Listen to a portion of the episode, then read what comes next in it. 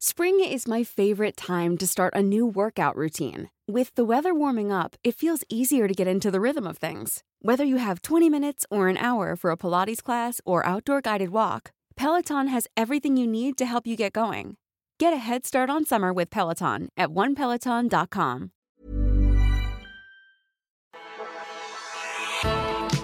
en estos momentos de pandemia, de confinamiento, de cambios de paradigma en la forma en que estamos haciendo periodismo, como entre muchas otras cosas en la vida, la revolución digital se ha acelerado. La forma de que los periódicos en impreso se vendan ha acelerado su restricción y se requiere esa nueva redacción en todos nuestros medios, un tema que no es nuevo para ninguno de los que estamos en los medios, pero que sin embargo con la pandemia, con el confinamiento, con el hecho de que la gente esté comprando menos periódicos físicos, pues ha hecho que esta reconversión digital adquiera dimensiones completamente insospechadas. ¿Y cómo le tendríamos que hacer todos en el continente para poder superar este momento de la manera más exitosa? Periodismo en riesgo. Una aproximación a las amenazas que nublan el quehacer informativo. Presentado por la Sociedad Interamericana de Prensa. Una producción de Organización Editorial Mexicana.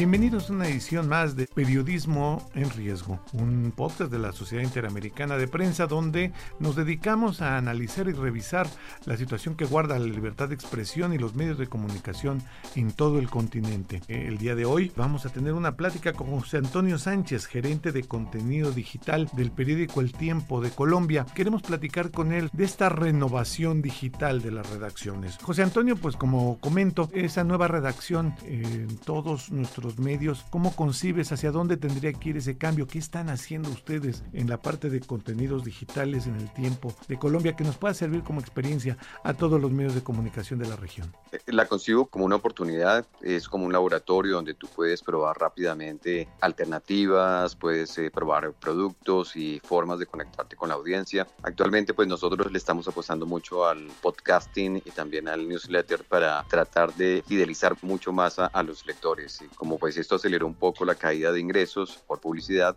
ahora nos enfocamos muchísimo en el tema de, poder identificar los lectores más leales y tratar de que ellos se queden con nosotros el mayor tiempo posible a través de nuevos productos y formatos. Así que este COVID-19 nos llevó a acelerar todo el laboratorio de innovación que veníamos desarrollando y ha sido fantástico para nosotros. Los niveles de audiencia han subido. Has visto que hay mucha mayor receptividad de la gente de la que se tenía, digamos, en febrero tan inmediato como eso? Sí, subieron muchísimo en marzo y abril, mayo también y ya empezamos a ver como una corrección de la curva de tráfico. Los niveles siguen siendo altos, pero no tanto como en abril y mayo. Y algunos eh, editores están preocupados, pero lo que hemos observado en la gráfica en general es que estamos regresando lentamente a los niveles de comienzo de año. Y bueno, esta curva fue una oportunidad para nosotros de traer nuevos lectores, mostrarles el producto y ver eh, cuáles de ellos se quedan con nosotros en, en la oferta diaria de contenido que tenemos. Para algunos puristas del periodismo y de la comunicación, de, sobre todo europeos, con los que hemos estado platicando nosotros que hacemos podcast aquí en México, tú que estás haciendo allá,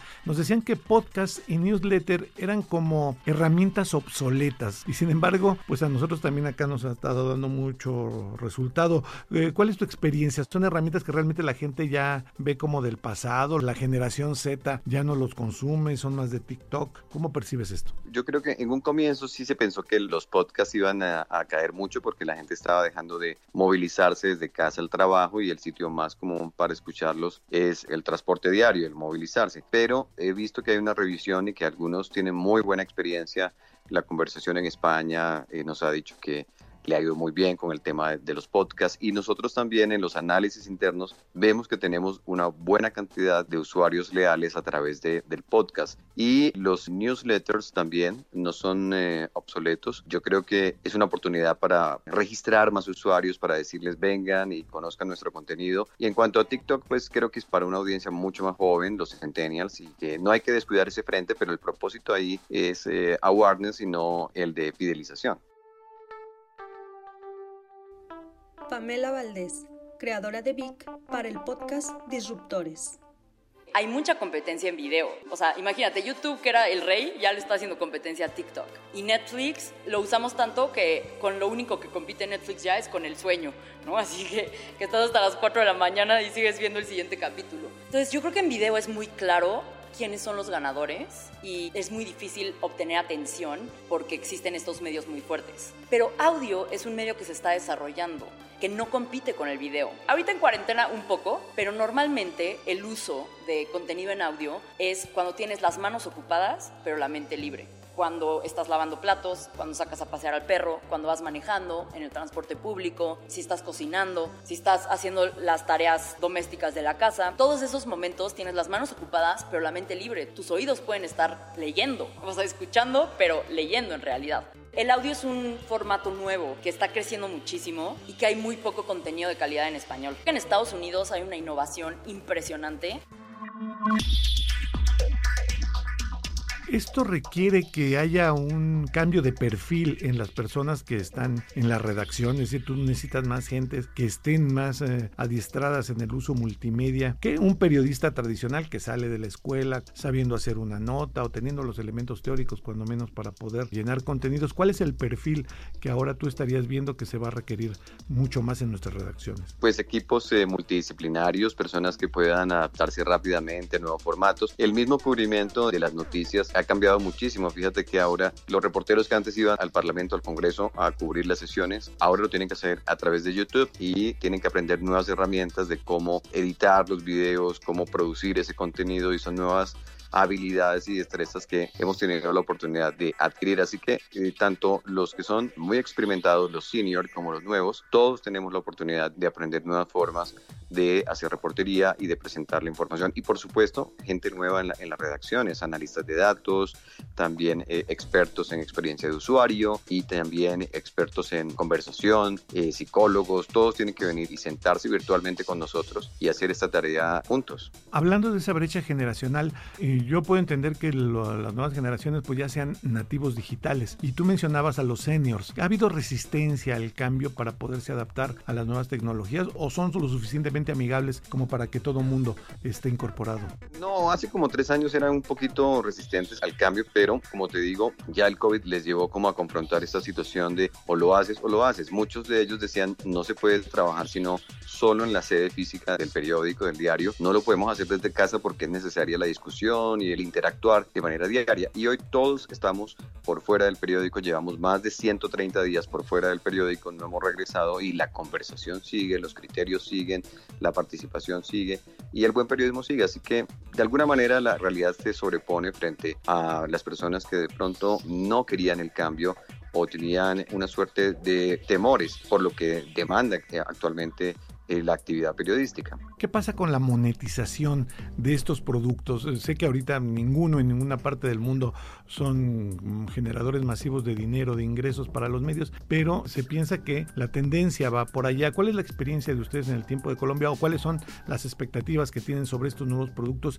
y esta nueva redacción digital? Pues nosotros tenemos una serie de podcasts, algunos de ellos ya están eh, monetizados con patrocinio y en cuanto a los newsletters, no, no hemos monetizado en ese sector, pero sí notamos que los anunciantes quieren otro tipo de formatos, no quieren el banner de publicidad o el pre-roll de publicidad en los videos, sino que quieren que les digamos, bueno, ¿dónde más puedo aparecer? ¿Dónde más puedo estar? Yo quiero de pronto ser el sponsor de un foro virtual, quisiera estar en otros espacios, respetando por supuesto la línea editorial y la frontera que hay entre lo comercial y lo periodístico.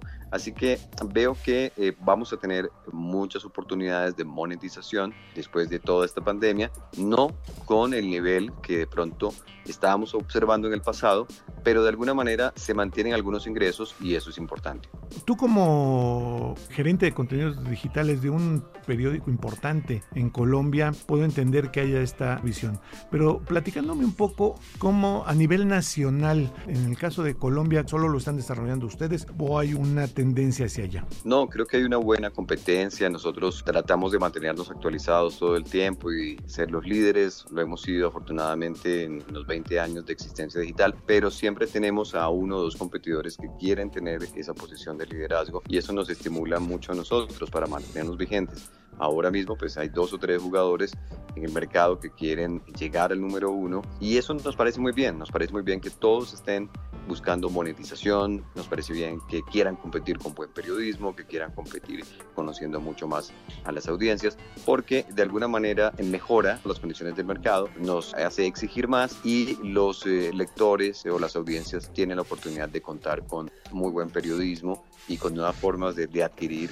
el contenido a precios sorprendentes frente a lo que tú obtenías hace 5, 10 o 15 años atrás. Muchas veces en la parte digital de los medios de comunicación cae la parte de redes sociales, la parte de la presencia del medio en Facebook, en Twitter, en Instagram. ¿Ustedes también administran esas redes o manejan diferenciada esa parte? Sí, sí, nosotros tenemos un equipo amplio de redes sociales que tiene varias funciones, tiene unos indicadores de gestión eh, muy fuertes. Es un equipo que nos ayuda con tráfico referido, también nos ayuda con temas de reputación, nos ayuda con temas de escucha social, eh, nos ayuda con eh, interactuar, con ingresos. Es decir, es un equipo muy, muy completo. Más o menos un 27% del tráfico viene desde redes sociales y, y estamos muy contentos. Y hay una segmentación muy apropiada de acuerdo a cada una de las plataformas y hay proyectos definitivamente muy atractivos en Instagram, en TikTok, para nuestra redacción y, y, es una forma de identificar también el talento joven, las personas que llegan a la sala de redacción, entran por redes sociales y se van formando poco a poco para ocupar después otras posiciones en la misma redacción.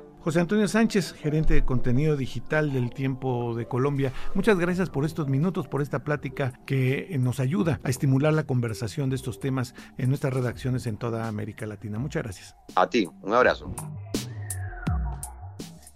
Recetas no hay, sin embargo, lo que nos ha dicho José Antonio nos puede servir de guía para lo que nosotros podemos hacer en cada uno de nuestros medios de comunicación en toda Iberoamérica. Muchas gracias por habernos acompañado el día de hoy a este podcast Periodismo en Riesgo de la Sociedad Interamericana de Prensa, realizado por la Organización Editorial Mexicana para todo el continente. Acá, en la Organización Editorial Mexicana, también se hacen otros podcasts, como por ejemplo el podcast de Profundo, que es un podcast que analiza la realidad del periodismo y de la información en México día a día con los reporteros y los periodistas que están llevando esa noticia a todo mundo.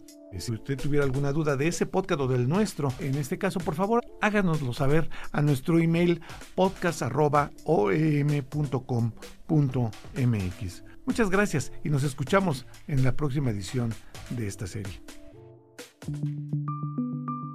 Esta es una producción de la Organización Editorial Mexicana.